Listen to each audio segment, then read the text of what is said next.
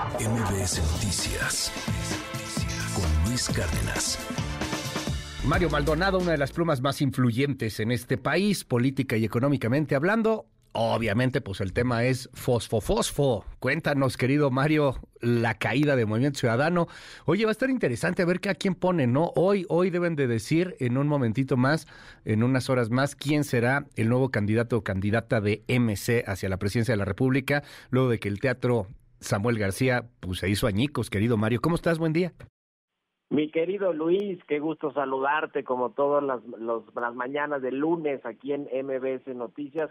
Pues mira, yo creo que está mostrando su verdadera cara Movimiento Ciudadano, que no es necesariamente un partido de estos que quiere mostrar la nueva política, por lo menos no como ya lo vimos con uno de sus principales representantes, Samuel García, quien se le cayó todo el teatrito, todo el show en, Nuevo León, y sin disculpar, por supuesto, a los legisladores de oposición del PAN y del PRI que también han buscado hacerle la vida de cuadritos y, y han buscado eh, pues negociar para sus municipios, eh, sus prebendas, sin lugar a dudas. Eh, sin embargo, creo que no se condujo con, con acierto Samuel García en estos últimos días y terminó pues quemándose públicamente a nivel nacional sin poder obtener esa precandidatura o la candidatura, digamos, ya más formalmente a la presidencia de la República.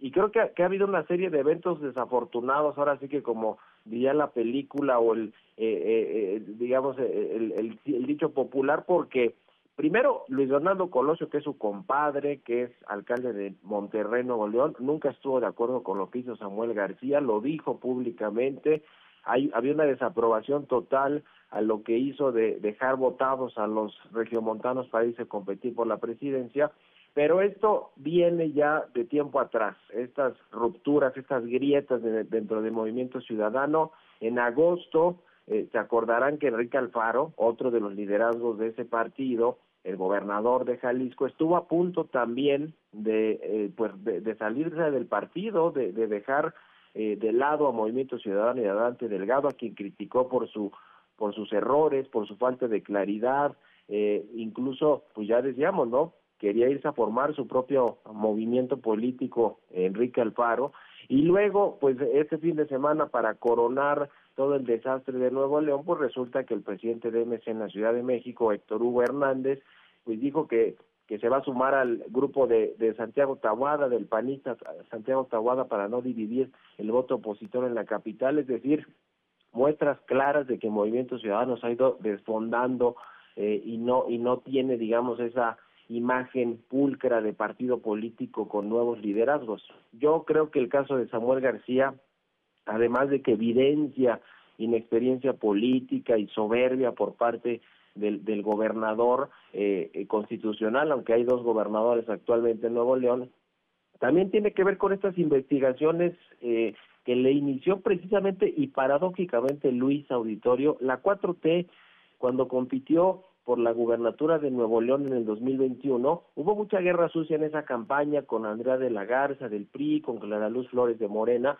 pero lo que sí hubo también fueron carpetas de investigación que le abrieron desde la unidad de investigación, eh, desde la unidad de inteligencia financiera y la Fiscalía General de la República a Samuel García por eh, lavado de dinero, por uso de empresas factureras, por operaciones con recursos de procedencia ilícita. Y yo hoy en mi columna del Universal detallo cuáles son estas investigaciones, transferencias realizadas a Samuel García por más de 26 millones de pesos, eh, su padre también tiene eh, varias eh, empresas o razones sociales que han recibido 172 millones de pesos en 56 operaciones bancarias entre 2016 y 2019. Varias de las empresas son consideradas eh, factureras o, o, o, digamos, no, no tienen una actividad real que eh, sostengan por qué están ingresando 172 millones de pesos, a la esposa de Samuel García Mariana Rodríguez y, a sus, y al suegro de Samuel García Jorge Rodríguez Valdés, también se les han detectado operaciones con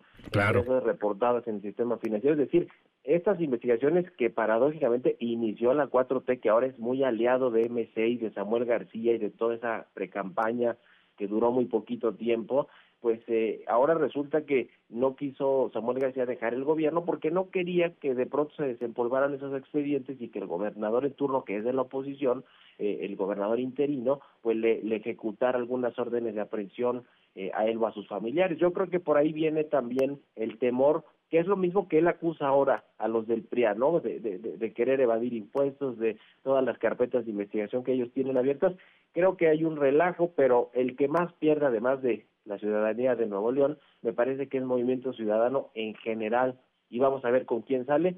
Yo no sé si Patricia Mercado tenga la oportunidad de competir otra vez por por la candidatura, porque ya fue candidata a la presidencia, y, de, y que sea realmente pues una elección de mujeres, ¿no? Xochitl Gálvez, Claudia Sheinbaum y Patricia Mercado. Creo que ella ya había dicho que no, pero en una de esas ahora con este reajuste la convencen y se convierte en una elección de tres mujeres, Luis. Totalmente de acuerdo, ¿eh? Totalmente de acuerdo. No sé si vaya a ser Patricia Mercado ahí. Este, está poniéndose bueno ahí el debate porque, a ver, se hablaba de Dante Delgado, pero pues Dante Delgado creo que tuvo que haber pedido licencia, ¿no? Este, habría tenido que pedir licencia pues el viernes. No sé si a lo mejor alguna estrategia ahí jurídica, legaloide pueden llegar a ser.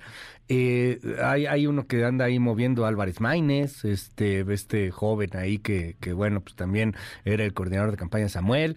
Indira Este, que andaba ahorita en la COP28, este, pero creo que ya regresó. Este, obviamente se habló mucho de Mariana Rodríguez, pero pues ella está imposibilitada debido a la edad, solamente tiene 28 años, el requisito mínimo son 35. Pues está buena ahí la quiniela. Ahora sí que vamos a hacer apuestas, Mario. Pues yo, ah, yo creo que tiene más sentido Patricia Mercado, porque Luis Donaldo Colosio ya dijo que no va eh, Jorge Álvarez Maínez yo no le veo el tamaño, pero por ningún lado para poder ser un candidato presidencial. Juan Cepeda, que ya compitió eh, en su momento por el Estado de México, de Catepec, que sí tiene algo de arrastre social, pero no lo veo a nivel nacional, vaya, no lo tenía ni en el Estado de México. Eh, y Dante Delgado, creo que Dante Delgado, si fuera él, sería el balazo en el pie completo para Movimiento Ciudadano, porque estaría repitiendo el mismo error que hizo Roberto Madrazo cuando era líder del PRI, Ricardo Anaya cuando era el presidente del PAN, que votaron a los partidos por irse a competir y les fue terrible. Pues a ver, a ver qué pasa, eh, a ver si son las tres mujeres, a ver si convencen a Patti Mercado, que ella ha sido ahí reticente. Va a estar interesante el, el, tema. Se habló mucho de Marcelo Ebrard, pues Marcelo Ebrard tiene que pedir permiso primero, ¿no? Si, si esto fuese necesario, pero los memes no faltaron, eso sí, de un Marcelo Ebrard que de repente revivía con eh, eh, la caída de Samuel García.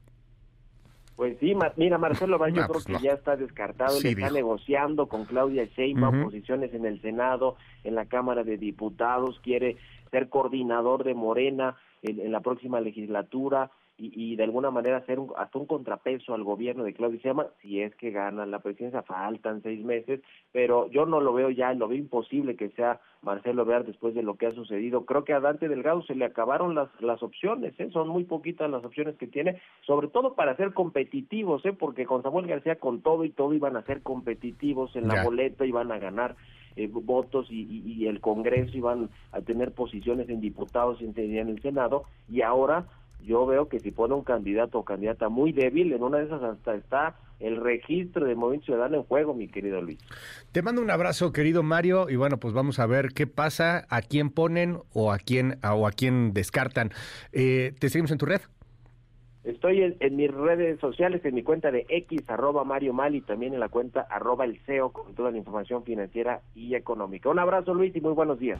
MBS Noticias Cárdenas.